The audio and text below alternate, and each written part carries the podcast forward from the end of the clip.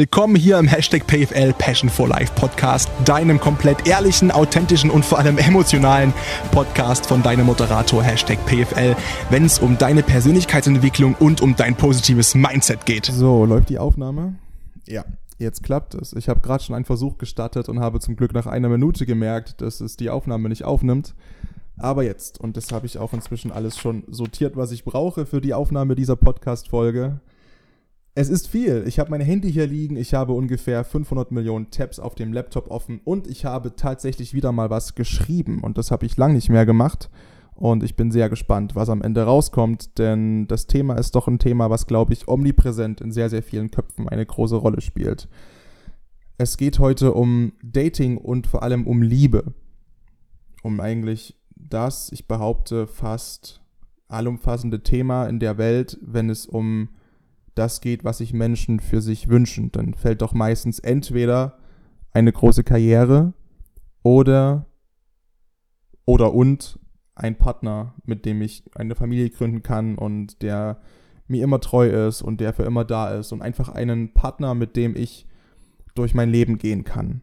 Und deswegen ist es ein riesengroßes Thema und ich wurde im Verlauf der Podcast-Geschichte, der ist jetzt anderthalb Jahre alt, schon einige Male gefragt, Mensch, du machst doch so viel Philosophie und Psychologie und da gibt es doch eigentlich ein Thema, nämlich Liebe und ähm, Beziehungen und, und Dating, was da ganz klar auf der Hand liegt. Warum hast du das noch nicht besprochen? Warum schiffst du da so drum rum? Hm, mach doch mal eine Folge dazu. Und das wurde dann auch noch bekräftigt durch meine besten Freunde tatsächlich, die ich habe das schon mal erzählt an der einen oder anderen Stelle. Ich will nicht sagen, ich bin so Dating-Coach-mäßig für die unterwegs gewesen, aber die wussten halt, ich beschäftige mich sehr, sehr viel mit Psychologie und Philosophie und ähm, mit allem, was dann dranhängt. Und die haben immer wieder Fragen gestellt bezüglich gewisser Verhaltensmuster von Männern, von, ähm, von Frauen, Zwischenmenschlichkeiten und sind immer zu mir gekommen und wollten irgendwie eine, keine Antwort auf Fragen wissen, das auch in Teilen, aber vor allem irgendwie immer eine Erklärung in der Hoffnung, dass ich denen irgendwie zumindest gewisse Verhaltensmuster näher bringen kann, wenn die irgendwie von einem Mädel genervt waren oder wenn meine Freundinnen von einem Typen genervt waren, egal in welcher Richtung. Und deswegen sitze ich jetzt doch hier und mache tatsächlich endlich mal diese Podcast-Folge und natürlich hat das auch in meinem Leben einfach eine gigantische Rolle eingenommen und ich möchte jetzt gleich mit der Begründung beginnen, warum überhaupt dieses Thema aufgekommen ist. Das eine habe ich schon leicht angerissen, warum ich diese Folge mache. Das ist dieses, ähm, meine Freunde haben mich dahingehend motiviert, das zu tun, aber die haben unterm Strich auch die gleichen Lebenssituationen gehabt, wie ich sie hatte. Das heißt, ganz normal eine Trennung oder irgendwie ist was in der Partnerschaft bei denen passiert und es ging denen immer auf den Sack, Sachen nicht erklären zu können. Und bei mir war es ganz genauso, denn jeder, der schon mal eine Beziehung geführt hatte oder der auch dann eine Trennung erlebt hatte, stellt sich, glaube ich, die gleichen Fragen und möchte einfach ein Warum wissen, ein greifbares Warum und irgendwie verstehen, was da eigentlich passiert ist. Man klammert sich irgendwie an Erklärungen und an Gespräche, ähm, in Teilen mit anderen Menschen, in Teilen mit dem Ex-Partner, der Ex-Partnerin, die einfach nur totaler Schwachsinn sind. Alles, was nach einer Trennung gesagt wird, größtenteils, ist Schwachsinn und deckt in den seltensten Fällen direkt danach wirklich die Gründe auf, die zur Trennung geführt haben, wenn die überhaupt gewusst werden. Oftmals ist es ja auch so, dass dann Leute feststellen, irgendwie, ich weiß nicht mehr, aber es passt halt nicht mehr so. Und man selbst oder der Ex-Partner, die Ex-Partnerin kann selbst gar nicht genau begründen, warum es eigentlich zur Trennung gekommen ist. Und das war in meinem Freundeskreis so und bei mir auch. Und es geht mir persönlich immer extremst auf den Sack, Sachen nicht zu wissen. Und wenn man sich so Trennungen anschaut, jeder ist natürlich immer ein großer Fan davon zu sagen, meine Trennung war besonders und, und ich hatte einen ganz individuellen schweren Fall und meins war am allerschlimmsten. Das ist oft Quatsch. 99 Prozent der Trennungen auf dieser Welt kann man in gewissen Mustern zusammenfassen. Eigentlich gibt es immer die gewissen Grundmuster und ähm, Grundgründe hinter der Trennung von Menschen. Und ich dachte mir so, das kann doch nicht wahr sein, dass man sich immer für so besonders hält. Ähm, ich möchte einfach wissen, was da tiefenpsychologisch und evolutionsbiologisch hinter einer Trennung abläuft. Warum es dazu kommt. Dass man das vielleicht einfach auch schon eher erkennen kann, dass es zur Trennung kommen wird. vielleicht sogar schon bevor man sich datet oder wenn man diesen Menschen den gegenüber kennenlernt, vielleicht schon schauen kann, okay, kann das hier schwierig werden? Ähm, dass man einfach nicht über rote Flaggen hinweg sieht. Ja? Der Gegenüber wedelt mit mehr roten Flaggen als China und man ignoriert die alle. Warum ist das so? Und dann wundert man sich, warum die Beziehung vielleicht detoniert. Und das ist der eine Grund, dass mich das immer extrem gereizt hat, selbst zu wissen, mein Gott, warum passieren immer die gleichen Grundmuster oder oftmals in Beziehungen? Warum sind die Trennungsgründe oftmals so gleich? Das heißt doch, es muss doch eine wissenschaftliche Erklärung dahinter geben, die nicht in irgendwelchen Hollywood-Filmen breitgetreten wird, die nicht irgendwo in Büchern geschrieben wird, sondern die einfach wissenschaftlich fundiert dahinter steht, weil wir haben doch alle evolutionsbiologische Programme in uns, die müssen damit doch eine Rolle spielen. Und dann habe ich angefangen, mich damit zu beschäftigen. Und natürlich das ist natürlich keine Populärliteratur, das sind wissenschaftliche Studien, das sind Bücher, das sind YouTube-Videos mit 10, 15.000 Klicks, weil die Themen behandeln und die ganze Liebe zum Beispiel auch entromantisieren. Das möchte heutzutage keiner hören, weil wir gern diese Hollywood-Love-Story für unser Leben vereinnahmen möchten. Was ja auch total schön ist, wenn es so wäre, aber so ist es eben meistens nicht. Und deswegen ist das eben nicht populär, auch wenn es immer populärer wird. Das stelle ich auf TikTok fest, das stelle ich auf Facebook fest, ähm, bei YouTube, ähm, in, in, immer mehr Songs, auch immer, immer mehr ähm, Berichten bei Welt, bei Zeit, bei Focus Online etc.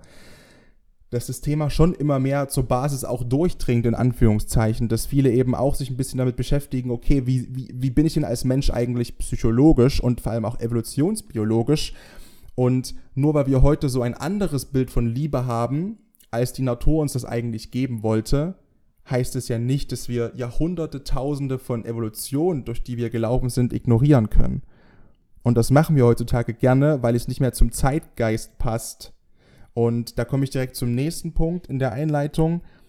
Die Podcast-Folge wird heute natürlich ein sehr, sehr emotionales Thema behandeln. Ähm, und das aber mit der größtmöglichen und größtnötigen Rationalität. Ich weiß, das weiß ich jetzt schon, dass ich hier viele Sachen sagen werde, die sicherlich einige sauer aufstoßen werden, sowohl Männer als auch Frauen. Und dass es hier einige Sachen gibt, die man nicht akzeptieren möchte, vielleicht, wenn man damit das erste Mal in Kontakt kommt und sich dagegen vielleicht auch wehrt und dann sagt, ey, der Hashtag PFL, das ist so ein Düt. ja. Ähm, ich werde alles an Quellen, was ich benutzt habe und noch auffinde, denn ich habe mich, wie gesagt, die letzten anderthalb Jahre damit sehr intensiv beschäftigt, auch aufgrund meiner eigenen Geschichte, ähm, alle Quellen irgendwie aufzählen und alle irgendwie in die Spotify bzw. in die, in die Podcast-Folgen-Beschreibung packen und werde mir größte Mühe geben, so viel Quellen immer wieder zu nennen, einfach um das alles greifbar zu machen, woher ich gewisse Aussagen habe. Mm, und wie gesagt, Rationalität ist das Thema, das heute drüber liegt, über dem Thema Liebe und Dating. Ich weiß, dass das für viele überhaupt nicht zusammenhängt und das hat auch nichts damit zu tun, dass ich dir irgendwie dein Bild von Liebe und von Beziehungen kaputt kloppen möchte ähm, und irgendwie wie ein kleiner, verbitterter äh, Mann da gerade in meiner Kammer sitze und das einfach niemand gönne und da jetzt drauf einschlage, bis es blutet. Natürlich nicht. Aber ähm, ich möchte mich so nah wie möglich an wissenschaftlichen Fakten und Studien langhangeln, die auch teilweise umstritten sind. Das sage ich aber auch mit dazu, aber teils eben auch nicht, ähm, teils auch vieles, was einfach als belegt gilt. Und deswegen würde ich sagen, wir sind jetzt schon bei 8 Minuten 40 und das, äh, mein Hals tut jetzt schon weh. Ich glaube, ich habe mich die letzten drei oder vier Podcast-Folgen immer darüber beschwert, dass mein Hals weh tut oder tat. So, das heißt, wir müssen das Ganze jetzt ein bisschen straffen, sonst wird es einfach viel zu lang heute. Wir wollen mit Begrifflichkeiten anfangen. Das heißt natürlich ganz klar, uns erstmal anschauen, was heißt denn überhaupt Liebe? Was ist denn Liebe? Allein da gibt es schon 500.000 Definitionsmöglichkeiten. Man kann das Ganze zum Beispiel wissenschaftlich ähm, und, und, und vollkommen unromantisch definieren als einfachen Gefühlszustand der tiefen Zuneigung. Ja.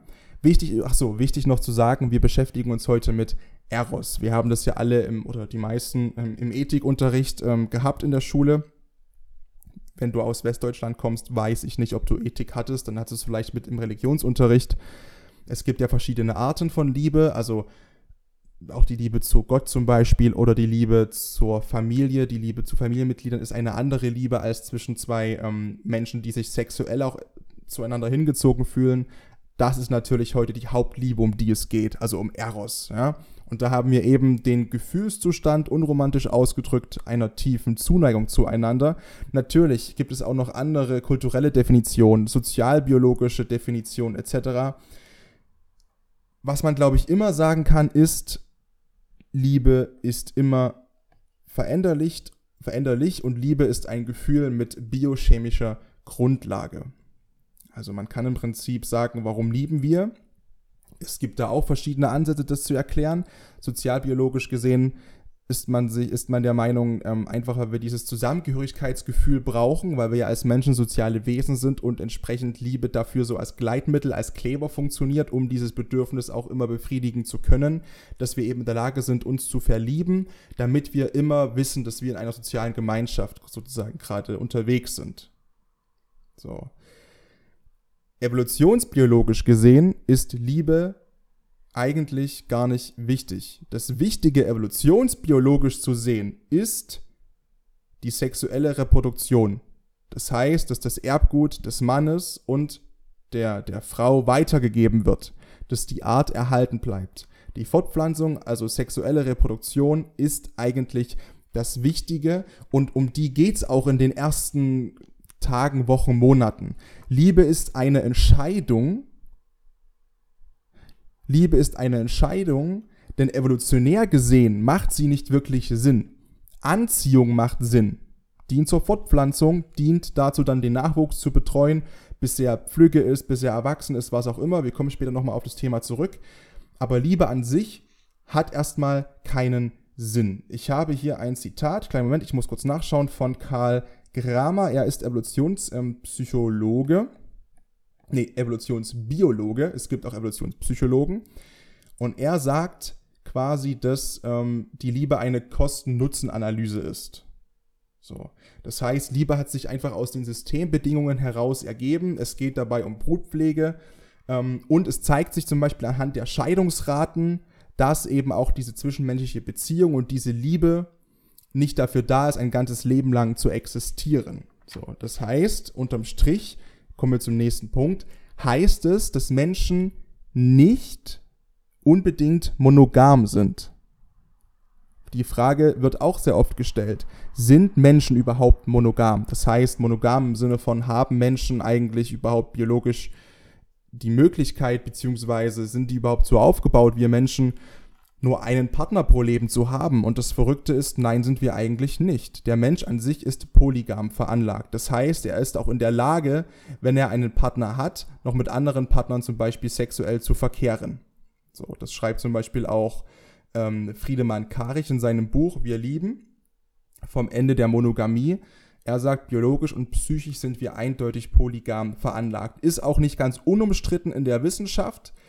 Ich habe dazu auch meine eigene Meinung und sage ja, ähm, Menschen müssen sogar polygam sein, einfach aus folgendem Grund. Wir nehmen uns ein, ein, ein, was auch immer, ein, ein Pärchen aus der Steinzeit. Ein Pärchen aus der Steinzeit, wir nennen sie jetzt Tanja und Achim, das sind typische Steinzeitnamen gewesen vor 15.000 Jahren in einer französischen Höhle. Das ist natürlich vollkommener Quatsch, aber erleichtert mir einfach das Beispiel zu formulieren. Tanja und Achim, warum sind die überhaupt damals zusammengekommen vor 15.000 Jahren? Na, es gibt bestimmte Eigenschaften und es gab bestimmte Eigenschaften, die sind auch heute noch bei uns abgespeichert, dass wir darauf achten als Mann oder als Frau, die wir am Gegenseit äh, die wir am anderen Geschlecht attraktiv und vor allem anziehend finden. Da kommen wir noch später mit dazu. Da gibt es auch einige Diskussionen. Das wird vielleicht auch einigen nicht gefallen, denn im Grunde, das sage ich einfach mal jetzt schon mit dazu, ja, Männer sind oberflächlich, evolutionsbiologisch gesehen absolut oberflächlich und schauen vor allem auf den Körper einer Frau und auf die Optik einer Frau. Ja, Frauen sind bei der Partnerwahl extrem statusorientiert im Querschnitt. So. Und bis ich das Ganze aufdrösel in ungefähr fünf bis sechs Minuten, wenn es dich provoziert, dann lass den Gedanken ruhig mal zu. Ich möchte das dann aus einer, wie gesagt, rationalen, wissenschaftlichen Sicht auch begründen, warum das so ist, warum das auch gut ist und was ich dazu sagen möchte, da wir uns auf einer sehr rationalen Ebene befinden, alles, was ich hier sage, ist halt wirklich eine Sache von Natur und Jahrhunderte, Tausender Jahre während der Evolution, die sich bei uns in uns Menschen abspielt. Das befreit aber keine Frau und keinen Mann davon, auch selbst zu denken. Denn was uns von Tieren unterscheidet, wir haben eben nicht nur den Trieb, sondern auch die Fähigkeit zu denken. Wir sind Intelligenz, wir sind, wir, wir sind Intelligenz, wir sind intelligente Wesen, die eine sehr große Moral haben. Zumindest die meisten Menschen haben das. Deswegen lasse ich nicht provozieren, lasse ich nicht ärgern, wenn ich sage, Frauen sind, äh, Männer sind oberflächlich, Frauen schauen vor allem auf den Status von Männern. Ich erkläre dir später, wie da die Meinung ist, warum das so ist, warum das gut ist und dass es auch genau so zu sein hat. Also wie gesagt, Argumente kommen in fünf bis sechs Minuten. Wir gehen erstmal davon aus, die beiden haben sich also gefunden, die mögen sich total. Das Wichtige auch im, im Mittel, äh, Mittelalter, sage ich schon, im Steinzeitzeitalter. Die beiden können sich sehr gut riechen. Das war früher und ist heute nach wie vor einer der größten Indikatoren für Anziehung. Ja, man kennt ja diesen Spruch, ja, ich kann den und den nicht riechen oder ich kann die und die nicht riechen und andererseits können wir Menschen besonders gut riechen. Und das stimmt wirklich. Das Immunsystem, da gibt es sehr, sehr viele Studien zu, kann man einfach mal googeln, wenn man das möchte. Immunsystem, Einfluss auf Partnerwahl, sagt und entscheidet ein bisschen, zu wem wir uns hingezogen fühlen und zu wem nicht. Wir suchen uns dabei immer Immunsysteme raus, im Gegenüber, die so größtmöglich unterschiedlich zu unserem sind. Einfach ist logisch aus evolutionsbiologischer Sicht, wenn sich dann eine Frau mit einem komplett anderen Immunsystem mit einem Mann fortgepflanzt hat, war das Kind entsprechend gegen beide genetisch mitgegebenen ähm, ja, Krankheitsverhinderungsmaßnahmen aufgrund des Immunsystems gesegnet. Das heißt, das Kind war sowohl, wenn jetzt zum Beispiel unser Steinzeitmensch Achim halt super gut Pilze vertragen, die Tanja überhaupt nicht, ähm, war das Kind, äh, hat dafür aber zum Beispiel, keine Ahnung, äh, Tanja konnte bei jetzt zum Beispiel ziemlich gut äh, gewisse Pflanzen essen, die Familie von Achim bisher nicht, kann das Kind jetzt beides. Ist also wieder besser gegen äußere Gefahren geschützt. Und dieses evolutionäre Programm liegt in uns immer noch drin. Das heißt, es ist in der Tat noch so, dass wir teilweise Menschen riechen können und andere Menschen nicht. Jedenfalls Monogamie. Kommen wir zurück zum Thema. Die beiden haben sich also gefunden. Die beiden haben eine glückliche, ähm, ja, eine, eine, Beziehung geführt. In dem Sinne haben die damals natürlich nicht, aber die waren halt sozusagen zusammen. Achim hat äh, Tanja äh, geschwängert und hat quasi mit ihr Nachwuchs gezeugt und stirbt jetzt auf der Jagd. Wenn die beiden jetzt monogam wären, wenn Menschen monogam wären, wäre Tanja jetzt nicht mehr in der Lage, sich quasi anders fortzupflanzen und anders zu verlieben in einen anderen Mann und würde jetzt einfach nur 15, 20, 25 Jahre äh, Steinzeit nur die Liebe zählt gucken und würde danach sterben, unglücklich und ich übertreibe ein bisschen, ja. Das Gute ist aber, dass Tanja das kann dass Tanja eben nicht monogam ist, sondern polygam und quasi wie ein, wie ein Mensch auch heute noch veranlagt ist, meiner Wahrnehmung nach, so, dass er bzw. sie sich immer Partnerschaften sucht für gewisse Lebensbereiche. Und jetzt, wo der eine Mann tot ist, Achim ist gestorben auf der Jagd, wurde von einem Mammut zertreten, ist sie zum Wohle des Nachwuchs in der Lage, sich einen neuen Mann zu suchen und sich für den zu interessieren, sich für den anziehen zu lassen sich von dem anziehen zu lassen. Das muss sie, um den Nachwuchs zu schützen, weil das ihre größte evolutionäre Aufgabe ist. Den Nachwuchs A zu bekommen und groß zu ziehen, der Mann die größte Aufgabe evolutionär gesehen für Nachwuchs zu sorgen und seine eigenen Gene möglichst weit zu streuen. Das ist die grundlegende evolutionäre Aufgabe von Menschen. Grundlegend. Arterhaltung. Die grundlegende Aufgabe ist es nicht, abends mit seinem Partner auf der Couch zu liegen, Netflix zu schauen und einfach zu chillen und am nächsten Tag zwei Wochen nach Mauritius zu fliegen und, ein, und, und eine Instagram-Couple-Page zu machen. Das ist alles Bonus. Die grundlegende Aufgabe von Menschen, warum wir hier sind, ist die Arterhaltung. Und das funktioniert eben nur, wenn der Mensch polygam veranlagt ist und sich eben nicht komplett in einem anderen Menschen verliert und sobald eben, wie jetzt in unserem Fall, der Achim stirbt, ist es halt vorbei. Ja, so.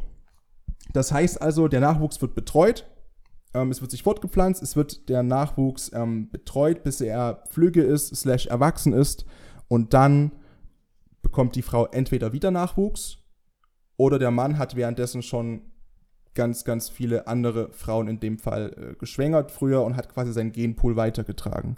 Ich möchte mich jetzt an einer fiktiven Geschichte ein bisschen langhangeln. Und zwar einfach, um das ein bisschen verständlicher zu machen und vielleicht auch um ein paar Sachen genauer zu erklären. Und zwar nehmen wir uns einfach äh, zwei neue Namen. Ähm, nehmen wir neue Namen. Nennen wir sie Sabine und Ben. Und die beiden sehen sich das erste Mal im Club. Und wir gehen jetzt die komplette Richtung durch. Das heißt, vom ersten Augenblick im Club, wo man sie sieht, bis übers Kennenlernen, über, das, äh, über den Beziehungsverlauf bis hin zur Trennung. Warum sage ich Trennung mit dazu? Weil die Trennung ein normaler Teil einer Beziehung, der normale Teil einer Beziehung ist. Warum sage ich das? Auch das lässt sich statistisch einfach erfassen. Jeder Deutsche hat im Durchschnitt pro Leben 3,4 Partner. Aufgerundet auf komplette Menschen, weil mit 0,4 Menschen kann man keine Beziehung führen, heißt es ganz einfach gesagt, vier Partner. Das heißt, 75% der Beziehungen scheitern. Das lässt sich auch ein bisschen davon ablesen, ähm, wie die aktuellen Scheidungsraten sind, wie die sich seit den 70er Jahren entwickeln. Und eine Trennung ist einfach nichts Ungewöhnliches und muss auch mitgedacht werden, denn wie gesagt, die Evolution, der ist das scheißegal, ob ihr eine Instagram-Couple-Page habt, wie viele Sachen ihr erlebt habt. Die Evolution und die Natur funktionieren ein bisschen anders. Und deswegen nehmen wir auch die Trennung quasi ein bisschen mit. Ja? Also, der erste Punkt ist der erste Augenblick und das, das, das Ansprechen, das sich das erste Mal sehen, was passiert da eigentlich so bei, bei Ben und Sabine. Die beiden sehen sich also im Club. Die erste witzige Studie, die ich hier verlinken möchte, ist zum Beispiel, dass es durchaus bei Männern eine Rolle spielt, wie sie tanzen. Erstmal werden tanzende Männer von Frauen wesentlich attraktiver wahrgenommen als Männer, die nur in der Ecke stehen. Ich glaube, das ist kein Wunder. Tatsächlich ist es außerdem so, so habe ich, ich die Studie verstanden, kann auch sein, ich, ich erzähle nur Scheiße, deswegen ist sie aber verlinkt. Aber ich habe sie so verstanden, dass es tatsächlich so ist, dass Frauen Männer attraktiver finden, die vor allem die Körperseite beim Tanzen aktivieren, deren schwache Seite es bei der Frau ist. Das heißt, wenn die Frau Linkshänderin ist, ist es für sie attraktiver, wenn der Mann extremst viel mit der rechten Körperseite tanzt und zum Beispiel in der, in der Studie spricht man vom Knie. Wenn quasi der Mann extremst viel mit rechts tanzt, ist es für die Frau schon mal attraktiver, wenn sie Linkshänderin ist und andersrum. Das nächste Wichtige ist, dass Anziehung nicht verhandelbar ist. Das heißt, die beiden sehen sich und spüren sofort irgendwie dieses, was heute so als Knistern beschrieben wird. Ne? Dieses Liebe auf den ersten Blick. Man sieht sich und man weiß nicht ganz genau, was ist hier eigentlich los. Irgendwie, der hat mich voll in seinen Bann gezogen, die hat mich voll in meinen Bann gezogen. Und der Ben geht zu Sabine rüber und begrüßt sie, sagt Hallo und die unterhalten sich und fangen an, ein bisschen zu flirten. So, warum kommt dieses Knistern zustande? Nun, es gibt anziehende Punkte bei Männern und Frauen, die auch so entsprechend veranlagt sind. Männer sind, ich, ich fange mit Männern an, oberflächlicher veranlagt.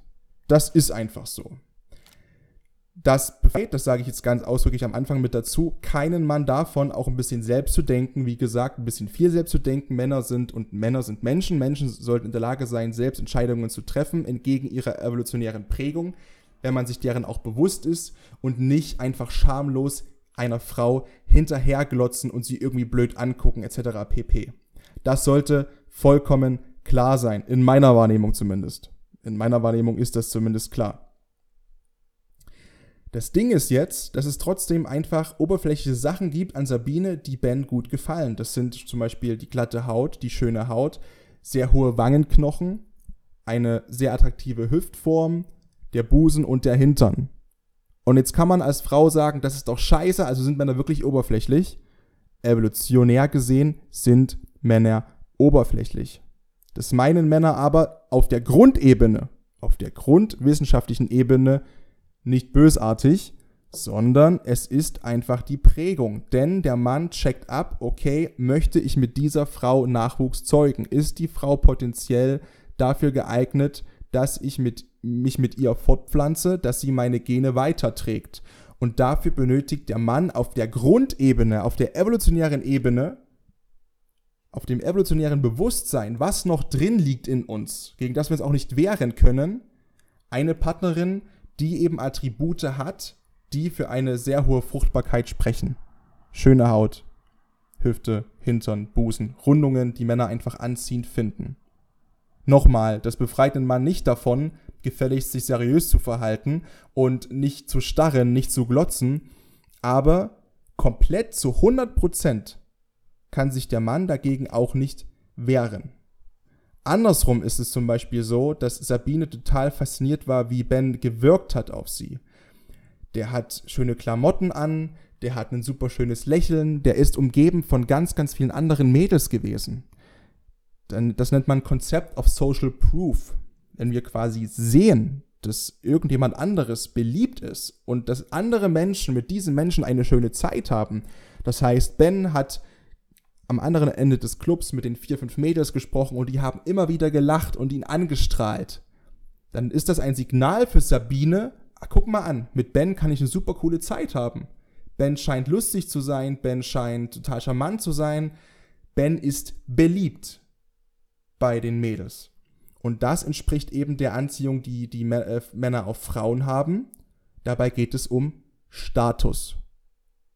Das heißt, es geht nicht primär darum, dass Ben eine dicke Karre fährt, dass Ben ohne Ende Kohle hat. Aber die Charaktereigenschaften dahinter, die sich dahinter verbirgen, sind das Entscheidende die der Frau unbewusst signalisieren, Ben hat seine Scheiße zusammen, Ben kann sich um sich selbst kümmern, Ben ist gepflegt und wird entsprechend auch mich gut pflegen können, wenn ich schwanger bin. Ben kann sozusagen auf mich aufpassen, Ben ist muskulös, ist ein Beschützer, ich kann mich auf Ben verlassen, Ben hat guten Humor etc. pp. Natürlich denkt Sabine das nicht sofort im ersten Moment, oh, wenn der mich schwängert, ja, dann habe ich jemanden, einen, einen Provider. Natürlich nicht. Aber unbewusst läuft dieses evolutionäre Programm ab und entscheidet sich in dem Moment, in diesen ersten Millisekunden und Hundertsteln Sekunden dafür, ja, hier ist Anziehung da, dieser Mensch entspricht mir zumindest. Beide also aus einem komplett unterschiedlichen Antrieb. Ben ist komplett oberflächlich, Sabine findet mehr das Gefühl cool, was Ben in ihr auslöst. Aber beide finden letztendlich zusammen in dem Club und fangen an, miteinander zu flirten. So, und das Flirten-Game, das ist eine Sache, die ich jetzt nicht hier erklären möchte, weil ich kein, kein Dating-Coach bin. Ich möchte so viel aber dazu sagen. Ich habe sehr, sehr viele Sachen dazu gelesen und auch Literatur ähm, im Bereich von Pickup-Artists. Es gibt sowohl weibliche Pickup-Artists als auch männliche Pickup-Artists. Wenn du nicht wissen solltest, was das ist, im Prinzip geht es darum, dass das Menschen sind, die es zur Kunst gemacht haben und zur Taktik gemacht haben, möglichst viele Nummern vom anderen oder vom gleichen Geschlecht, je nach der eigenen Präferenz, zu klären und da einfach so ein Spiel, ein Game draus gemacht haben. Und es gibt eben Männer, die das sehr, sehr gut können und anderen Männern sozusagen beibringen und die coachen. Und es gibt auch Frauen, die das entsprechend machen. Frauen auch, die Männer coachen vor allem, aber auch Frauen, die Frauen coachen. Und ich habe sehr viel Pickup-Literatur gelesen. Das Faszinierende beim Flirten ist, dass es wirklich, wenn die Anziehung passt, wenn man sich riechen kann, und das entromantisiert die Liebe ein bisschen, das möchte ich aber nicht machen, aber ich möchte es mit ansprechen, eigentlich egal ist. Und ich bin davon überzeugt mittlerweile, wenn ich das hier so gelesen habe, dass es möglich ist, dass man, dass sich 70, 80 Prozent der Menschen in einen verlieben können, wenn man die richtigen Knöpfe drückt. Das ist eine extrem manipulative Scheiße. Das ist auch einfach so. Das möchte ich auch nicht schönreden. Ja, es gibt auch viele Menschen, die dann so mit neurolinguistischer Programmierung arbeiten. Das heißt zum Beispiel, also das sind quasi bestimmte Verhaltensmuster und Knöpfe, die gedrückt werden können, um beim Gegenüber ein bestimmtes Gefühl auszulösen. Und wenn Ben ein Arschloch wäre in der Kennenlernphase zum Beispiel, könnte er sowas machen wie Mirroring. Das heißt, er könnte die Körpersprache ganz subtil in dem Club von Sabine während dem Gespräch spiegeln. Wenn sie vom Glas nippt, nippt er auch von seinem Glas. Das erzeugt unbewusst das Gefühl von, ey, wir sind voll auf einer Wellenlänge, wir verstehen uns voll gut. Der passt voll, voll, äh, voll genau, der passt voll zu mir. Eine andere Technik zum Beispiel ist Ankern. Das bedeutet, dass Ken, äh, das Ken, dass Ben eine bestimmte positive Eigenschaft von sich in dem Gespräch ähm, platziert und irgendwas Tolles erzählt über sich, was Sabine total spannend findet. Zum Beispiel ist Ben, keine Ahnung, klischeehaft Surfer und erzählt von seinem Surfurlaub. Und Sabine ist extrem fasziniert, hängt an seinen Lippen und fühlt sich immer mehr hingezogen zu ihm. Und während er das macht, tippt er ihr mit dem Zeigefinger, blödes Beispiel, ich will es nur verdeutlichen, zweimal auf die, linken, auf die linke Schulter. Und konditioniert sie damit, dass jedes Mal, wenn Ben auf die linke Schulter tippt, doppelt von Sabine, sie dieses Gefühl wieder hat, was sie hatte, als Ben vom Surftrip erzählt hat. Diese Faszination, diese Hingabe etc. Das heißt, man verankert einen positiven Punkt im Gegenüber und konditioniert den. Das ist abartige, manipulative Scheiße. Ich sag's nochmal, das hat nichts Moralisches. Warum lese ich mir das dann durch? Aus Interesse, aus Selbstschutz und ich finde es einfach unglaublich spannend. Es gibt auch NLP-Programmierungen ähm, oder Art und Weisen, die sehr umstritten sind. Allgemein das ganze Thema. Ähm, A, weil es oftmals negativ genutzt wird von Pickup-Artists. B, weil nicht alles bewiesen ist empirisch. Also auch da vorsichtig sein. Und weil es zwar nicht bewiesen ist, aber in vielen Fällen eben funktioniert und oftmals böse genutzt wird. Dazu habe ich eine weitere Literaturempfehlung von dir, die das Ganze nochmal verdeutlicht. Es gibt ein Buch von dem gleichen, äh, von Robert Greene vom gleichen Autor, der auch die 24 Laws of Human Nature geschrieben hat und ähm, The 48 Laws of ähm, Power, also der Macht. Und das Buch ist im deutschsprachigen Raum, auf Deutsch zumindest, es ist nicht verboten, der Besitz ist nicht verboten, aber der Verkauf ist inzwischen verboten auf Deutsch. Ich habe es auch nur auf Englisch bekommen, das kostet im Deutschen bei Rebuy und Medimobs teilweise dreistellig weil man es eben hier nicht mehr bekommt. Und zwar sind es ähm, The 17 Laws of Seduction, die 17 Regeln der Verführung.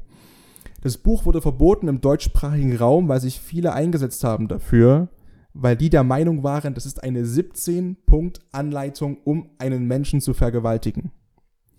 Das klingt extrem drastisch und ja, ich habe das Buch bereits zur Hälfte gelesen. Man kann es so böse interpretieren, wenn man das möchte. Weil Flirten ist eine Kunst, aber es ist eben auch kein Wunder und es ist keine Zauberei, den Gegenüber von einem zu faszinieren. Es sind grundlegende Knöpfe und Regler, die man drücken und schieben kann, die zu einer hohen Wahrscheinlichkeit ein erfolgreiches, in Anführungszeichen, Ergebnis haben und den anderen von einem überzeugt haben. Nochmal, das hat überhaupt nichts Moralisches, aber es ist super interessant zu wissen, vor allem auch für mich, weil, um das Thema Flirten zu schließen, was hier auch mit reingehört natürlich, ich habe Kumpels und auch erst heute wieder mit meiner besten Freundin drüber gesprochen, die mir eine lange Sprachnachricht geschickt hat ähm, über einen Typen, wo sie das Verhalten eingeordnet hat und nochmal ein Feedback von mir auch ein bisschen wollte, wie ich das sehe. Dieses Wissen hilft mir sehr viel in Bereichen eben zu lesen und Sachen zu wissen, die ich früher nicht gewusst habe. Und auch entsprechend meine Freunde in Anführungszeichen zu schützen und Tipps zu geben und einfach, und die kommen zu mir und das sind inzwischen vier oder fünf Menschen, die regelmäßig zu mir kommen und guck mal hier, erklär mir das, mach mal hier, wie siehst du das und das ich bin kein Dating-Coach, um Gottes Willen, will ich auch nicht werden, ist auch nicht mein Anspruch, aber wenn man sich da ein bisschen reingräbt in das Thema, es ist doch sehr spannend einfach, wie viel sich erklärt, wie viel man plötzlich mitbekommt, wie viel eben nicht mehr so verwunderlich ist am Verhalten des Gegenübers, mit dem man gerade flirtet. Und man kann sich davon natürlich auch was zunutze machen und muss dann selbst sehen, ob das in sein moralisches Werteprinzip passt. Bei mir würde es das nicht. Ich finde das einfach nur schrecklich, aber es ist für mich einfach interessant zu wissen und im Außen zu beobachten und ich kann natürlich mit dem Wissen auch mich selbst ein bisschen schützen, auf mich aufpassen, auf Freunde aufpassen und bin auch einfach, das kommt noch mit dazu bei dem Thema, unglaublich interessiert und deswegen habe ich das Buch gelesen. Jedenfalls Ben und Sabine flirten, es läuft relativ gut ab und ähm, die beiden finden sich wirklich faszinierend und auch hier macht sich der nächste psychologische Effekt nutzbar für Sabine bzw. für Ben, je nachdem der Halo-Effekt. Der Halo-Effekt, H-A-L-O, beschreibt das Phänomen, dass wenn wir angezogen, wenn wir uns angezogen fühlen von einem Gegenüber, eine positive Grundeigenschaft auf den kompletten Menschen stülpen und annehmen, dass auch alle anderen Sachen hervorragend sein müssen. Das bedeutet zum Beispiel, Wir haben vorhin darüber gesprochen, wie sehr es Ben schafft, Frauen zum Lachen zu bringen. Das heißt, in dem Gespräch mit Sabine bringt er auch Sabine zum Lachen, löst in ihr positive Emotionen aus und äh, Dopaminausstoß etc. pp. Sabine, und jetzt kommen wir langsam zu dem Thema blind vor Liebe sein, findet Ben unfassbar lustig. Und sie weiß, er hat unglaublich großen Humor und sie findet ihn anziehend. Was anderes weiß sie noch nicht. Aber sie überträgt dieses positive Gefühl, das der Humor von Ben in ihr auslöst, auf alle anderen Eigenschaften. Also, ja, Ben ist so unfassbar lustig und so witzig und bringt mich immer zum Lachen. Das heißt, er muss auch super ehrlich sein und so, so zuverlässig und so tierlieb etc. pp. Und andersrum ist es ganz genauso. Das heißt, wenn Ben zum Beispiel denkt, mein Gott, Sabine, auch wenn das, nächster Punkt, Männern ist evolutionsbiologisch tatsächlich auch die Intelligenz einer Frau viel, viel egaler, als ähm, die Intelligenz eines Mannes einer Frau egal ist. Männer, wir sind wirklich naiv und oberflächlich. Es ist einfach so. I'm sorry. ähm, Nochmal, befreit uns nicht von Eigenverantwortung, aber rein von der Grundstruktur, unbewusst haben wir so einen Teil in uns, der so ist. Ähm, aber Ben ist anders und sagt, Mensch, ich finde die Intelligenz von Sabine total faszinierend und deswegen muss sie ja auch unglaublich ehrlich sein, zuverlässig, gut im Bett, was auch immer. Das ist der Halo-Effekt. Und die beiden, die finden also zusammen und die, die lernen sich kennen und gehen auf ein paar Dates und die Dates laufen super gut. Und dann ist es so, dass sich beide ineinander. Na noch, nee, stopp, stopp, stopp, nein, noch nicht verlieben, sondern die Verliebtheitsphase kehrt ein. Was passiert im Körper bei der Verliebtheitsphase? Zunächst einmal liegt natürlich Poesie und der deutsche Film und auch der amerikanische Film und jeglicher Film und jeder Popsong von Max Giesinger und I will always love you und so weiter komplett daneben. Verliebt sein erstmal ist was komplett anderes als Liebe aber hat natürlich auch nicht den Ursprung im Herzen, auch wenn es natürlich immer romantisch klingt. Ja? Natürlich, ähm, Ben und Sabine, die merken das auch, dass irgendwas anders ist, wenn die sich in die Augen schauen nach einer gewissen Zeit des Kennenlernens. Der Herzschlag kann durchaus ein Symptom dafür sein, dass man verliebt ist. Ja? Frisch Verliebte haben einen erhöhten Herzschlag, feuchtere Haut und Hände, die Wangen sind stärker durchblutet und die röten sich auch. Also Verliebtsein ist ein extrem starker, einnehmender Gefühlszustand, der sich sowohl im Kopf als auch körperlich äußert. Es ist zum Beispiel auch so, und daher kommen wir auf das Blind vor Liebe sein, wenn man Paaren ein Bild ihres Partners zeigt, dann haben Forscher herausgefunden im MRT mit Hirnscans, dass das limbische Belohnungssystem System im Gehirn deutlich stärker anspringt, als wenn man den gleichen Personen Bildern zeigt bei Freunden oder von Verwandten. Gleichzeitig, wenn wir das Bild unseres Partners sehen, reduziert, reduziert sich die Aktivität im präfrontalen Kortex. Der ist für rationale Denkprozesse zuständig. Schaut man sich also die Studien an, scheint viel daran zu sein, zu sagen, ja, Liebe macht anscheinend blind. Natürlich ist es immer schwierig und nicht 100% möglich, ähm, psychologische äh, Effekte auf den Körper zu beziehen, beziehungsweise andersrum. Also nur weil der Körper so und so und so reagiert, heißt es das nicht, dass die Psyche entsprechend dann auch umherspringt, aber es ist zumindest naheliegend. So. Beim Verliebtsein, Verliebte, die sind voller Glückshormone, Dopamin zum Beispiel. Ja, die überschwemmen das ganze Gehirn. Verliebte sind euphorisch und in der Wissenschaft lacht man so ein bisschen drüber manchmal und sagt so, ja, Verliebte erscheinen eigentlich so ein bisschen wie Kranke. Na, wie suchtkranke Menschen. Es ist nämlich so, dass der Gegenüber einen extremen Dopaminausstoß befördert im Gehirn und entsprechend, wenn ich ihn gerade nicht sehe, ist weniger Dopamin da, aber ich werde süchtig nach diesem Dopaminausstoß. Wie Suchtkranke auch, die Drogen nehmen. Ja?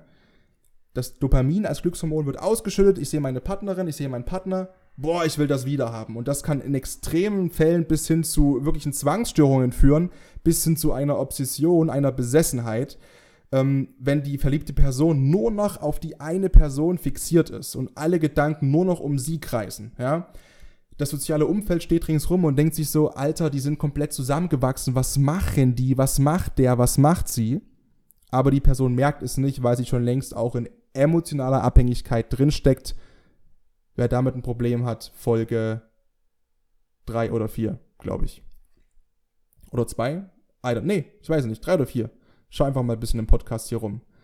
Wie gesagt, natürlich ist es klar, dass man nicht jegliche Aktivität von Mustern und, und Muster vom Gehirn direkt auf die Psyche äh, schließen kann, aber es zeigt sich eben, es zeigen sich eben gewisse Unterschiede, wenn man verliebt ist im hormonellen Bereich und wenn man nicht verliebt ist. Jetzt ist es so, ich habe es angesprochen, Verliebtsein und Liebe sind grundverschieden. Ja, das ähm, liegt daran, desto länger die Beziehung dauert, desto länger die Beziehung dauert, desto, desto mehr gewöhnt sich der Körper an die Rauschzustände und die Euphorie nimmt ein bisschen ab. Das heißt, unser Partner schüttet gar nicht mehr oder wir schütten gar nicht mehr so extrem Dopamin aus als Glückshormon, sondern es kommen andere Sachen, die ausgeschüttet werden. Das ist zum Beispiel Oxytocin und Vasopressin, weicht dem Dopaminrausch. Das sind beides Bindungshormone. Durch Kuscheln, durch Krummknutschen, durch Zweisamkeit entstehen die zum Beispiel. Aus diesem blinden Verliebtsein wird also eine reife Beziehung und das lässt sich auch hormonell im Körper und im Gehirn nachweisen, dass der Oxytocinanteil steigt, der Vasopressinanteil steigt und der Dopaminrausch sinkt. Das Problem heutzutage ist, dass viele Menschen Verliebtsein mit Liebe verwechseln. Und jetzt kommt das zu dem Phänomen, wann sind denn die meisten Trennungen? Und da lässt sich beobachten, die sind an den Punkten, wo das Dopamin schrittweise nachlässt, dieser Kick, diese Action, weil sie nicht verstehen, dass jetzt die nächste Stufe kommt von Liebe, nämlich durch Oxytocin und Vasopressin ausgelöstes, ausgelöste Bindung und der Bindungswunsch. Die meisten Paare trennen sich einerseits passt es zeitlich auch gut mit dem Thema Kind, evolutionär gesehen, Kindeserziehung, das ist die einzige Aufgabe. Die meisten Paare trennen sich im Zeitraum von drei bis sechs Jahren. Und nochmal, ähm, auch viele Paare direkt nach einem halben Jahr. Und das betrifft auch A, entweder die Zeit, wenn das Kind soweit flügge ist und alleine klarkommt, ein bisschen zumindest, das heißt, wenn das Kind so drei, vier, fünf Jahre alt ist, oder auch im gleichen Zeitraum finden in dieser Zeit diese hormonellen Gefälle statt, wo Dopamin sich langsam zurückzieht und eigentlich durch Oxytocin und Vasopressin ersetzt werden möchte. Aber bei vielen kommt es eben gar nicht dazu, weil eine Beziehung und Liebe Arbeit ist und mit Verliebtsein eben nichts zu tun hat. Jedenfalls ist das der aktuelle Stand bei Ben und Sabine. Die fühlen sich also zueinander hingezogen und stellen fest, Mensch, eigentlich ist das voll cool und Dopamin wird ausgestoßen und, und Adrenalin wird ausgestoßen und die Beziehung und es läuft alles super gut und ja, das passt alles und dann irgendwann ist so ein bisschen die Frage, ja, die Luft ist raus. Die Luft ist raus und irgendwie hat Ben das Gefühl, ja, ähm, hm, er hat nicht mehr so, so Lust und auch Sabine hat nicht mehr so Lust. Ja, der Sex wird weniger, das sexuelle Interesse nimmt ab und beide fragen sich, ist es eigentlich normal? Und ist es eigentlich, ähm, was heißt das jetzt? Heißt es, ich liebe meinen Partner nicht mehr? Was heißt das denn? Und auch das ist ein normaler Prozess in einer Beziehung und auch das ist psychologisch belegbar durch den sogenannten Coolidge-Effekt. Faszinierende Sache ist auch ein bisschen umstritten, ob das auf Menschen übertragbar ist. Ich bin der Meinung, ja. Die meisten sind auch der Meinung, ja. Es gibt auch Leute, die sagen, so einfach kann man das nicht machen, eben wie immer, weil der Mensch eben auch soziologisch und, und, und gesellschaftlich quasi liebt, also kulturell anerzogen ein Bild von Liebe hat und das eigentlich stärker ist als dieser Trieb. Und ich sage aber, wie die meisten, naja, sehe ich ein bisschen anders. Der Trieb ist schon das Omnipräsente, weil wir sind unterm Strich halt Tiere und Trieb gesteuert. Das ist halt einfach so. Der Coolidge-Effekt. Der Coolidge-Effekt ist total interessant. Und zwar hat man das mit Rattenmännchen auch getestet. Kurzum, der Coolidge-Effekt beschreibt das Phänomen, dass die sexuelle Lust aufeinander bei andauernder ähm, Beziehung äh, quasi abnimmt. Ich möchte nochmal kurz googeln und schauen, dass ich die richtige Definition nochmal vorlese, dass ich da nichts Falsches sage. Genau, als Coolidge-Effekt wird in Biologie und Psychologie der wachsende Überdruss bezeichnet, der sich einstellt, wenn ein Individuum ohne Abwechslung immer wieder mit demselben Paarungspartner kopuliert. Unterstützt quasi auch die These, dass Menschen nicht polygam, äh, nicht monogam sind, sondern polygam, weil das Interesse, das sexuelle Interesse am Partner irgendwann nachlässt. Man hat das mit Rattenmännchen getestet und hat den Rattenmännchen ein, ein Weibchen in den Käfig gelegt also ein lebendiges Weibchen, in den Käfig gelegt und hat das Dopamin gemessen und hat festgestellt, der Dopaminausstoß bei dem Männchen ist sofort um 90% gestiegen, als es das Weibchen gesehen hat. Jetzt hat man das, das Weibchen wieder rausgenommen und hat später wieder das Weibchen zu dem Männchen in den Käfig gelegt, hat den Dopaminausstoß gemessen, festgestellt, ja, immer noch Dopaminausstoß. Was aber aufgefallen ist, das Dopamin wurde immer weniger und weniger und weniger. Das, das Wichtige ist, es wurde immer das gleiche Weibchen reingelegt zum Männchen in den Käfig und irgendwann war es so, man hat dem Rattenmännchen zum hundertsten, tausendsten Mal das gleiche Rattenweibchen in den Käfig gepackt und es gab keine Erhöhung mehr des Dopaminlevels. Das heißt, das Männchen hat sich an das eine Weibchen gewöhnt und hat sich nicht mehr attracted gefühlt dazu, hat sich daran gewöhnt, das Dopaminlevel steigt nicht mehr. Es war keine signifikante sexuelle Lust mehr messbar und erkennbar auf das Weibchen. Dann hat man das Weibchen entfernt und ein anderes Weibchen reingelegt in den Käfig und zack, das Dopaminlevel stieg sofort wieder auf 90%, über 90% an. Das ist der absolute Wahnsinn. Ich finde, wie gesagt, nochmal, nochmal, nochmal, nochmal, das entschuldigt überhaupt, wenn jetzt einer denkt, hör, du entschuldigst gerade Fremdgehen, überhaupt gar nicht, null. Weil wir moralische Wesen sind, die intelligent sind, die eigentlich wissen sollten, was Werte und Prinzipien sind. Aber der Grunddrang dahinter lässt sich biologisch messen und ist einfach ein psychologischer und evolutionsbiologischer Fakt, der nach genauerer Betrachtung auch klar ist. Denn das Ziel des Männchens ist es doch, evolutionsmäßig gesehen, unbewusst auf der absolut niedrigsten Ebene des Triebes für Nachwuchs zu sorgen mit so vielen Weibchen wie möglich. Und eben sich um den eigenen Nachwuchs zu kümmern. Da komme ich direkt zum nächsten Effekt, den ich hier einstreuen möchte. Der ist sehr umstritten. Ähm, ich konnte da keine klare Linie erkennen bei meinen Recherchen, in welche Richtung da die Wissenschaft eher tendiert. Und zwar ist es der Cinderella-Effekt. Der Cinderella-Effekt, der beschreibt eben genau das Phänomen, dass Männer eigentlich viel mehr interessiert sein sollten, eigenen Nachwuchs in die Welt zu setzen und zu zeugen und den eben groß zu ziehen als andere Kinder. Und das lässt sich beweisen, laut einigen Studien auch nicht, laut anderen Studien schon, dass es so ist durch den bösartigen Cinderella-Effekt. Es geht darum, dass Kinder, die mit einem Stiefpapa aufwachsen, wesentlich anfälliger sind für Kindesmissbrauch, Kindesmord oder irgendwas in der Richtung, als Kinder, die bei ihren leiblichen Vätern aufwachsen.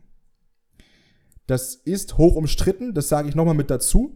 Das ist auch nicht unbedingt meine Meinung, ich stelle hier nur, nur die Studie vor, die aber zumindest zu der evolutionsbiologischen These passt, dass eben der Mann vor allem bestrebt ist, seinen eigenen Nachwuchs großzuziehen und nicht den der Konkurrenz.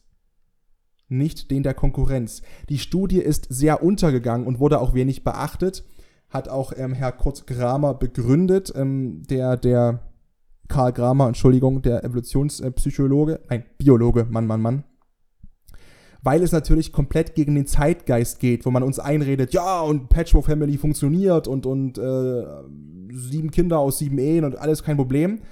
Die Bindung zu einem leiblichen Kind ist bei einem Mann immer höher als bei einem Kind, ich sage es jetzt ganz böse und vorsichtig, von der Konkurrenz. Auf einer niedrigen evolutionsbiologischen Ebene. Und das beschreibt eben der Cinderella-Effekt. Und das ist überhaupt nicht cool. Nochmal, das ist einfach nur schlimm. Aber es gibt eben Richtungen, die sich durch Studien zeigen lassen, die das nicht 100 Millionen Prozent beweisen, dass es so ist, aber die diese These immerhin zulassen. Ich glaube, die Studie kommt aus Kanada. Auf alle Fälle verlinke ich die auch nochmal hier in der Podcast-Folge unten drunter. So, die wichtige Frage die sich vielleicht auch einige stellen, was ist denn mit Sex denn allgemein? Ist denn Sex quasi nur dafür da, ähm, um mich fortzupflanzen, etc. pp? Unterm Strich eigentlich schon. Natürlich ist Sex auch was total Schönes, wenn man, wenn man gerade Lust hat. Ähm, und es ist auch für eine Partnerschaft sehr, sehr wichtig. Es ist nicht immer das Wichtigste. Wie gesagt, wenn man zulässt, dass sich der Hormonhaushalt ein bisschen ändert, dreht sich das Ganze.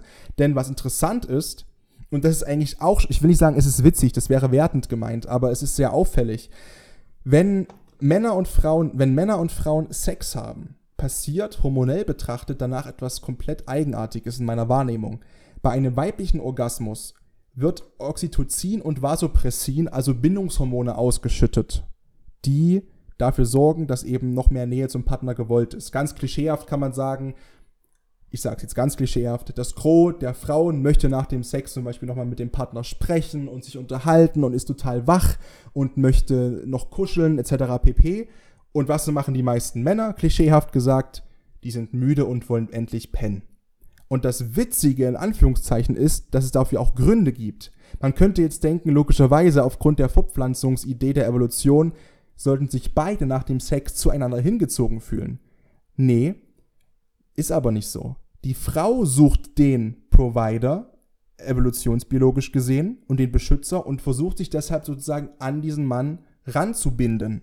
Der Mann ist evolutionsbiologisch gesehen aber bestrebt, seine Genetik möglichst breit zu fächern.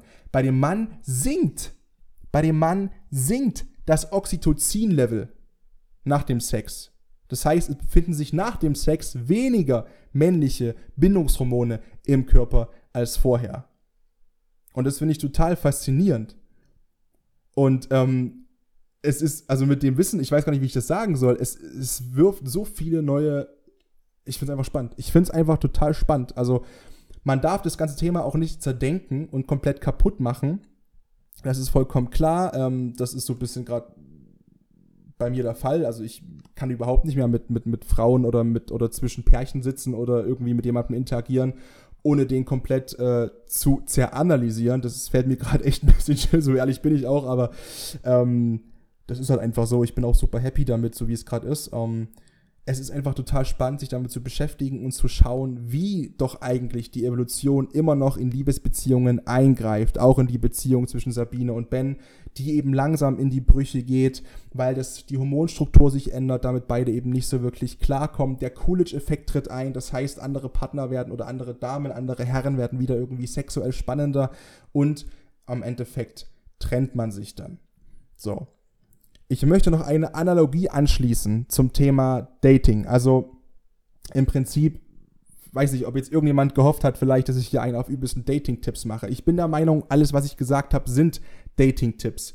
Wenn man diese Evolution und die Psychologie im Hinterkopf behält, kann man das in Anführungszeichen, wie gesagt, entweder missbrauchen oder man kann es zumindest für sich nutzen, indem man sich schützt indem man von Anfang an zum Beispiel auf rote Flaggen achtet. Zum Beispiel wäre es auch noch ein Punkt gewesen, ähm, über den man sprechen kann beim Thema äh, 1 und 2, Kennenlernen, erster Augenblick, dass Sabine Ben Shit testet. Dass eine Frau quasi den Mann Shit testet und Shit testet. Shit test kurzum, ich möchte es beschreiben als Test, den eine Frau unbewusst mit einem Mann macht, um zu schauen, ob er wirklich der ist, für den er sich ausgibt. Das heißt, Ben ist zum Beispiel auf Sabine zugegangen, hat seine drei Sprüche da fallen lassen, automatisch und sie dachte, oh, okay, der ist richtig cool, der ist richtig cool. Mal gucken, ob er das wirklich ist. Und dann sagt sie zum Beispiel sowas wie, boah, aber deine Schuhe zu dem Schutz sind schon ziemlich mutig, oder? Gefällt mir eigentlich gar nicht so. Und dann ist es entweder so, dass Ben sich in seinem kleinen Selbstvertrauen so angegriffen fühlt und sagt, ah ja, nee, alles klar, ja, nächstes Mal ziehe ich andere Sachen an und ja, du hast voll recht, ist voll scheiße und hässlich. Und die Frau denkt sich unbewusst so, boah, der kann nicht mal zu seiner eigenen Meinung stehen, zu seinen Klamotten, der ist so wenig selbstbewusst, der hat nicht mehr wirklich Selbstrespekt, warum, was macht der da? Oder Ben reagiert zum Beispiel sehr cool drauf und besteht diesen Shit-Test, indem er zum Beispiel mit Humor reagiert und sagt, jo, jo, ey, du sollst mal in mein Zuhause reingehen, da ist alles so bunt und da passt überhaupt nicht zusammen ähm, und das total übertreibt zum Beispiel und diesen Shit-Test in Anführungszeichen halt besteht. Ähm, also wie gesagt, man kann über so viele Sachen reden bei dem Thema und es ist unglaublich äh, spannend und, und vielschichtig. Ähm, und ich will auch nicht sagen, ich bin wie gesagt der übelste Dating-Coach, aber ich möchte nochmal darauf eingehen, dass man die Sachen für sich hier schon mitnehmen kann im Hinterkopf. Es geht nicht darum, dass man alles komplett analysiert. Man kann auch, natürlich soll man auch Liebe passieren lassen. Das sage ich, der komplett dagegen ist. Aber ähm, natürlich äh, kann man, soll man auch Liebe passieren lassen. Und ich möchte nicht, dass es irgendwie die komplette Zauberei und das Wunder nimmt. Auch wenn es in meiner Wahrnehmung an Liebe und, und Romantik eben nichts Verwunderliches gibt. Trotzdem ist es natürlich was, was total, kann natürlich was total Schönes sein, das ist vollkommen klar. Ähm, und ähm, es gibt ja auch genug positive Beispiele, die das beweisen. So, ich meine zum Beispiel meine Eltern, die sind super happy verheiratet seit, ich darf nichts Falsches sagen. Ähm, boah. 91? Seit 30 Jahren oder so, seit 28. Ich habe keine Ahnung. I'm so sorry. Ich weiß den Tag. Der 18. Mai ist, glaube ich, Hochzeitstag von meinen Eltern. Ähm, ja, ist Private Stuff, je nachdem. Scheißegal. Auf alle Fälle möchte ich trotzdem noch ein, eine kleine Analogie einbringen und zwar, die dir beim Daten und Flirten hilft, auch ein bisschen Ruhe reinzubringen, ein bisschen Selbstvertrauen reinzubringen, dir nicht alles gefallen zu lassen, trotzdem offen zu sein und das aber im Hinterkopf behalten. Und das ist, Frauen sind wie Katzen, Männer sind wie Hunde. Das habe ich eigentlich bisher jedem meiner Kumpels erzählt und es hat sich auch immer bewahrheitet und ähm, lässt sich in Anführungszeichen so oft anwenden und bestätigt sich. Männer sind wie Hunde bedeutet, wenn ein Mann sich für eine Frau interessiert, wirklich interessiert, dann gibt es nur noch diese eine Frau. Dann ist wirklich nur noch diese eine Frau omnipräsent und dann macht er auch alles für die Frau. Dann hört er aufs Wort, dann lässt er sich davon komplett beeinflussen, dann, dann ist er wirklich oftmals so, dass er natürlich ganz, ganz lieb ist und in Anführungszeichen, und ich meine das jetzt nicht pervers, wirklich, wenn sie nach Hause kommt und er steht schwanzwedelnd in der Wohnung. Es ist sehr schwer, jetzt gerade nicht zu lachen, aber es, du weißt, wie ich das meine. Ähm, Im übertragenen Sinne, ja er steht schwanzwedelnd zu Hause, ist komplett treu doof, ist komplett lieb und, und, und sobald die Frau schnippt und sagt hier und da und fressen und äh, macht der Mann.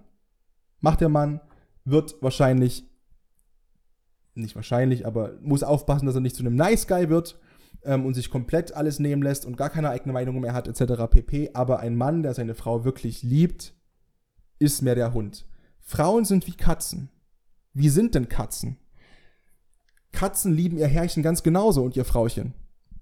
Aber die können zum Beispiel drei, vier Tage im übertragenen Sinne auf einem Schoß rumliegen und ohne, dass der Mann in dem Sinne was falsch gemacht hat bei der Frau, hat die Frau gerade irgendwie zwei, drei Tage keinen Bock auf den Typen. Oder weniger Lust. Möchte nicht so viel kuscheln, möchte in Ruhe gelassen werden, hat vielleicht auch ihre Periode und will einfach ihre Ruhe und geht drei Tage.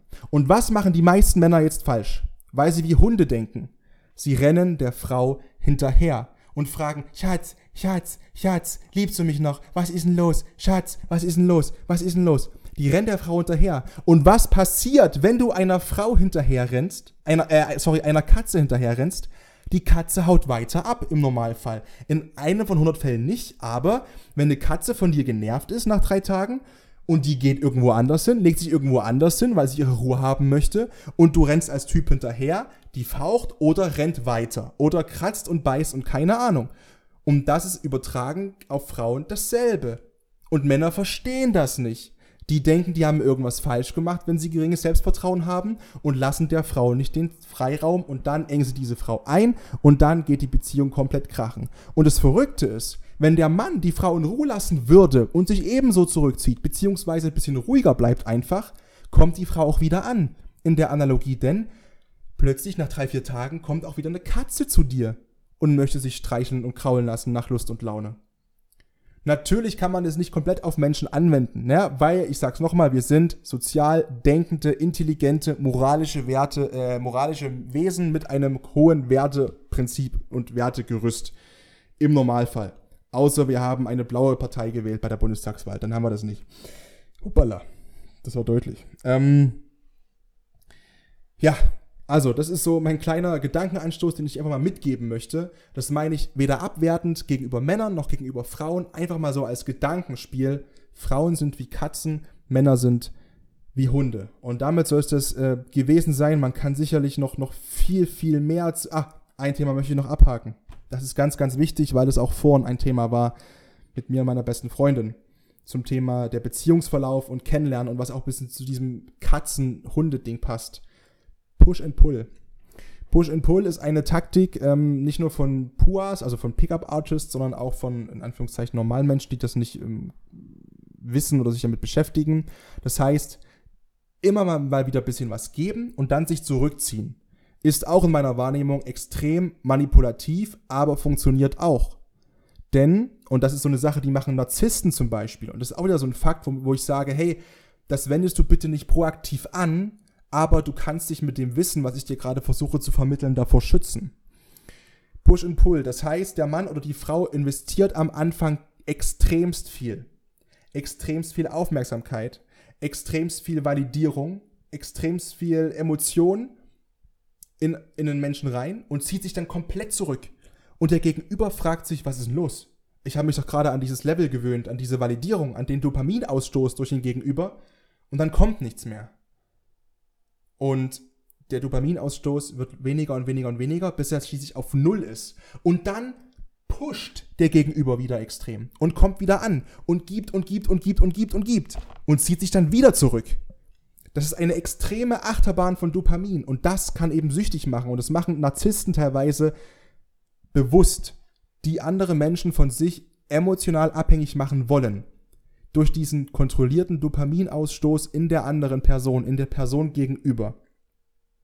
Das ist hochgradig abartig und gefährlich. Ein bisschen Push and Pull ist normales Flirten. Auch mal ein bisschen mehr, ein bisschen weniger auch mal sich zurückziehen, wenn der Paar, die Partnerin einen Scheiße behandelt und man aus Selbstrespekt sagt, weißt du was, ganz ehrlich, ich schlafe heute zu Hause, verpiss dich, ja? Also nicht so, schon klar, aber im übertragenen Sinne. Push and Pull ist flirty, aber ab einem gewissen Level ist es einfach nur noch ungesund und narzisstisch, weil der Gegenüber diese bewusste Achterbahn in dir auslösen möchte. Denn klar, wenn du immer wieder auf Null fällst, desto krasser werden diese Dopamin-Hochs. Desto süchtiger wirst du nach diesem Hoch wenn du wieder mal Aufmerksamkeit bekommst von deinem Partner, Nähe, ähm, Zuneigung, was auch immer, und dann fällst du wieder auf Null. Und der nächste Ausstoß wird noch mal krasser. Und es ist wie Drogensucht, wie äh, Kokain, wie keine Ahnung was, ja, wie, wie Heroin. Genau diesen Effekt zu erzielen. Wieder mal ein bisschen Dopamin im Körper zu spüren. Also auch das Push and Pull bis zu einem gewissen Grad vollkommen okay und auch richtig und wichtig in der Beziehung, um eben auch dafür zu sorgen, dass man ineinander verliebt, in Anführungszeichen, bleibt. Das heißt zwar, die Hormonstruktur ist anders, aber die Menschen kümmern sich nach wie vor um sich. Beide Partner haben nach wie vor Interesse, gehen auf Dates, ähm, lassen die Beziehung nicht einschlafen. Liebe ist Arbeit und dann kommt es eben von diesem Verliebtsein zu tiefgreifender Liebe eventuell irgendwann. Jetzt aber, mein Gott, ähm, du hast es gerade schon bei dem Outro-Versuch gemerkt, es gibt so viele Sachen, die man darüber noch erzählen kann und sprechen kann über Dating und Liebe und, und die Psychologie dahinter, die Evolutionsbiologie. Und mir war es einfach wichtig, nicht das Thema zu entromantisieren. Ich möchte hier bei niemandem, der gerade frisch verliebt ist, irgendwie den Zauber nehmen oder, oh, das ist alles so schön und toll. Natürlich nicht. Ich genieße das doch. Das ist doch wunderschön. Ähm, du verstehst jetzt vielleicht ein bisschen besser, was dahinter steckt, was dahinter steht. Und das kann zum Beispiel in einer Trennungsverarbeitung extrem helfen einfach zu wissen, okay, es geht zu vielen so.